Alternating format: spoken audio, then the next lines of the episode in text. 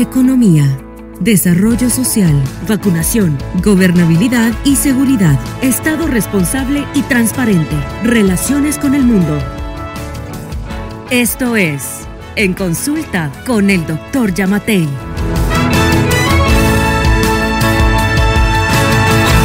Buenas noches, estimados conciudadanos.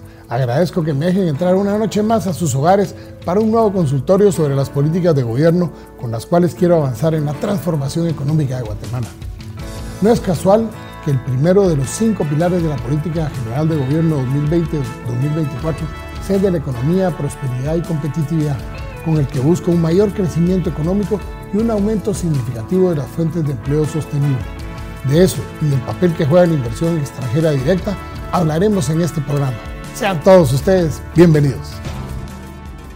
El 2021 constituyó el año de la recuperación económica. De un crecimiento negativo en la economía en el 2020, nuestro país alcanzó un crecimiento económico del 7.5%, el mayor en cuatro décadas. Y las perspectivas para este año siguen siendo optimistas. Se proyecta un control de la inflación y el ingreso de remesas familiares puede representar cerca del 17% del PIB. La atracción de inversión extranjera directa superó el año pasado los mil millones de dólares y significó unos 15.980 nuevos empleos formales. El 2022 empezó con el anuncio de la construcción de la autopista Escuintla-Puerto Quetzal, con una inversión de 125 millones de dólares.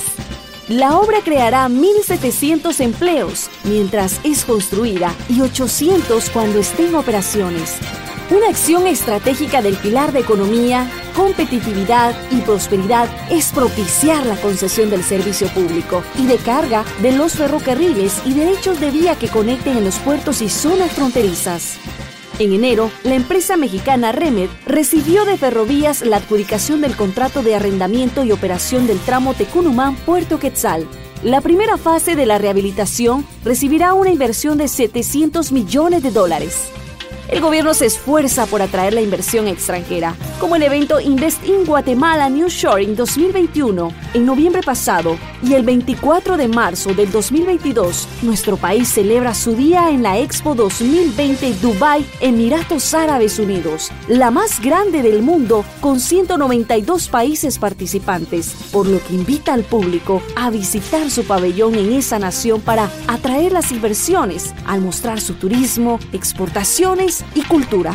El proyecto Guatemala no se detiene prevé 41 proyectos de inversión pública en infraestructura de alto impacto con un monto superior a los 5 mil millones de dólares.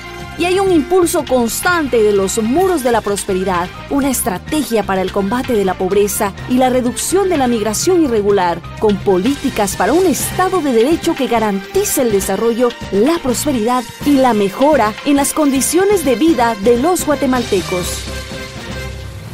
Señor presidente, ¿tiene contemplado que empresas extranjeras inviertan en Guatemala?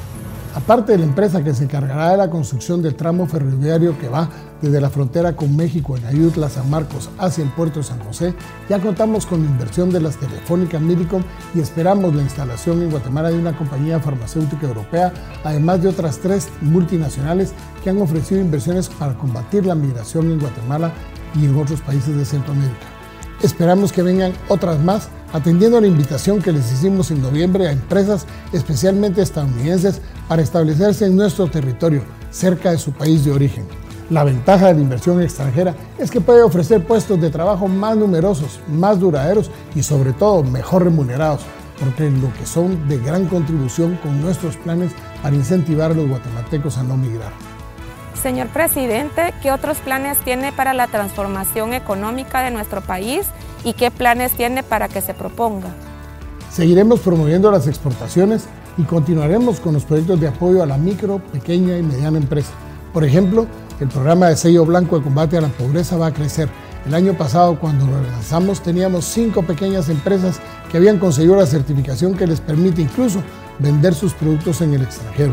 Este año abarcaremos a otras muchas, alrededor de 200 empresas que pueden optar a este beneficio que premia la calidad de sus producciones. Señor presidente, ¿cuándo y de qué forma empezaremos a ver la prosperidad de, nuestra, de nuestro país y nuestra familia? Es cierto que el año pasado la economía creció de forma histórica y este año se espera más crecimiento, pero para que los efectos de ese desempeño positivo se vean reflejados en los bolsillos y en un mejoramiento del nivel de vida de los ciudadanos, deben pasar varios años con un comportamiento similar, es decir, sostenido. Pero confío y hago esfuerzos para que sea lo más pronto posible. De hecho, hay muchos ciudadanos que se benefician de los programas de gobierno como los huertos familiares, los sistemas de riego, las becas de estudio y tantos otros que ya están experimentando los frutos del trabajo traducidos en prosperidad. Economía, competitividad, prosperidad. Estamos comprometidos con mejorar en estos aspectos para construir un mejor país. Tenemos la certeza que vamos por la ruta correcta, pero eso no dudamos en declarar que este es el año de las metas y este es el año de las obras, porque Guatemala no se detiene. Solo unidos transformaremos Guatemala. Feliz noche, que Dios les bendiga, pero especialmente que Dios bendiga Guatemala. En consulta con el doctor Yamatei.